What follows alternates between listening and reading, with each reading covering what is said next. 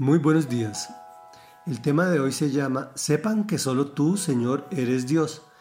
Es la segunda de cuatro partes en la que dividimos el capítulo 19 del segundo libro de Reyes. Estamos hablando sobre Ezequías, que es reconocido por el Señor, pero la prueba le llegó. Un poderoso rey invade y conquista Judá, paga tributo, pero rendirse al enemigo nunca es suficiente. El opresor envía emisarios para intimidar al pueblo. Le informan al rey y le entregan un comunicado. Y aquí continuamos. Ezequías tomó la carta de manos de los mensajeros y la leyó. Luego subió al templo del Señor, la desplegó delante del Señor y en su presencia oró así. Señor, Dios de Israel, entronizados sobre los querubines. Solo tú eres el Dios de todos los reinos de la tierra. Tú has hecho los cielos y la tierra. Presta atención, Señor, y escucha. Abre tus ojos, Señor, y mira. Escucha las palabras que Senaquerib ha mandado a decir para insultar al Dios viviente. Es verdad, Señor, que los reyes asirios han asolado todas estas naciones y sus tierras.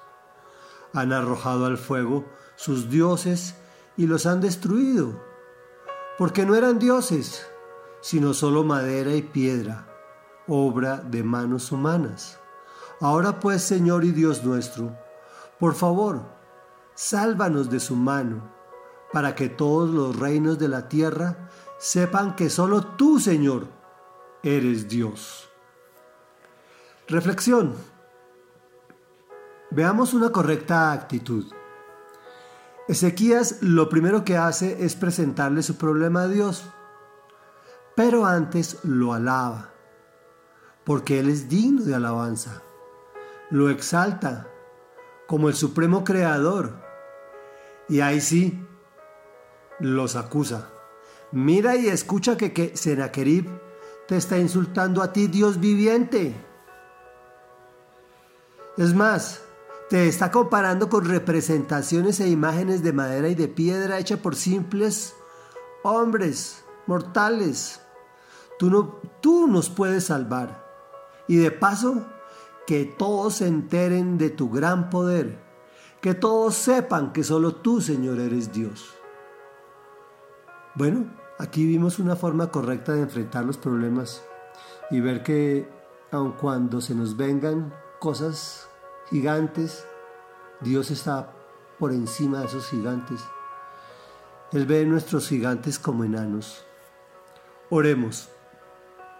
Amado Padre nuestro que habitas en la gloria de tu majestad, Santo y poderoso, que creaste todo lo que existe, que todo lo sabes y que estás en todas partes, porque todo lo puedes.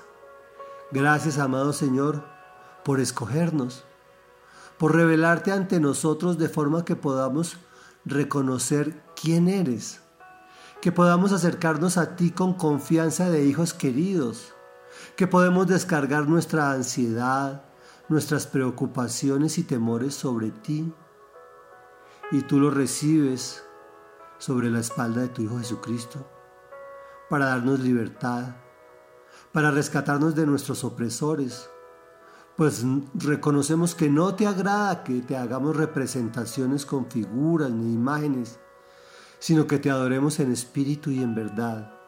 Y eso hemos venido tratando de hacer, Señor.